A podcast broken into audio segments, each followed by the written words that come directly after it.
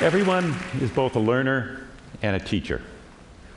This is me being inspired by my first tutor, my mom. And this is me teaching Introduction to Artificial Intelligence to 200 students at Stanford University. Now, the students and I enjoyed the class, but it occurred to me that while the subject matter of the class is advanced and modern, the teaching technology isn't.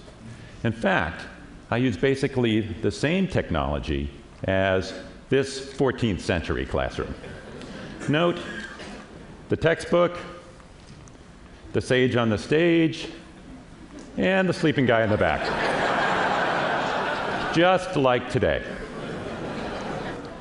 So, my co teacher, Sebastian Thrun, and I thought there must be a better way. We challenged ourselves to create an online class that would be equal or better in quality to our Stanford class, but to bring it to anyone in the world for free. We announced the class on July 29th, and within two weeks, 50,000 people had signed up for it. And that grew to 160,000 students from 209 countries. We were thrilled to have that kind of audience and just a bit terrified that we hadn't finished preparing the class yet. So we got to work.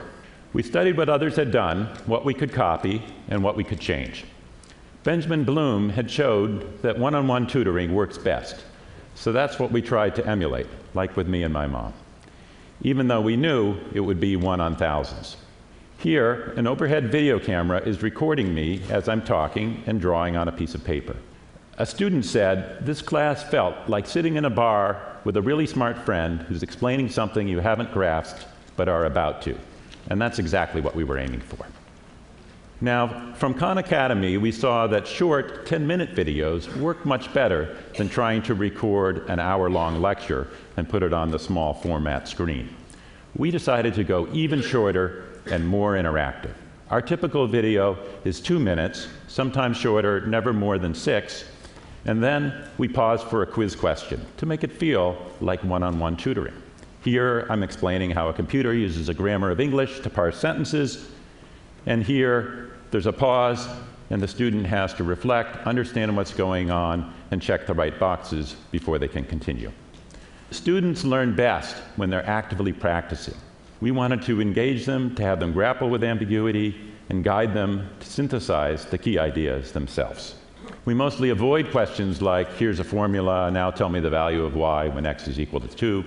We preferred open ended questions. One student wrote, Now I'm seeing Bayes networks and examples of game theory everywhere I look. And I like that kind of response. That's just what we were going for. We didn't want students to memorize the formulas, we wanted to change the way they looked at the world. And we succeeded, or I should say, the students succeeded.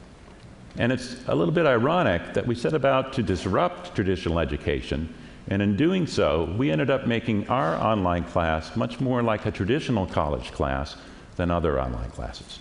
Most online classes, the videos are always available. You can watch them anytime you want. But if you can do it anytime, it means you can do it tomorrow. And if you can do it tomorrow, well, you may not ever get around to it. So we uh, brought back the innovation of having due dates. You, you could watch the videos anytime you wanted during the week, but at the end of the week, you had to get the homework done. This motivated the students to keep going, and it also meant that everybody was working on the same thing at the same time. So if you went into a discussion forum, you could get an answer from a peer within minutes. Now I'll show you some of the forums, most of which were self-organized by the students themselves.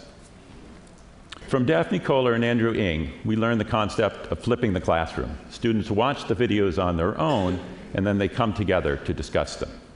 From Eric Mazur, I learned about peer instruction, that peers can be the best teachers because they're the ones that remember what it's like to not understand. Sebastian and I have forgotten some of that. Of course, we couldn't have a classroom discussion with tens of thousands of students, so we encouraged and nurtured these online forums. And finally, from Teach for America, I learned that a class is not primarily about information. More important is motivation and determination. It was crucial that the students see that we're working hard for them and they're all supporting each other. Now, the class ran 10 weeks, and in the end, about half of the 160,000 students watched at least one video each week, and over 20,000 finished all the homework, putting in 50 to 100 hours. They got this statement of accomplishment. So, what did we learn? Well, we tried some old ideas and some new and put them together. But there are more ideas to try. Sebastian's teaching another class now. I'll do one in the fall.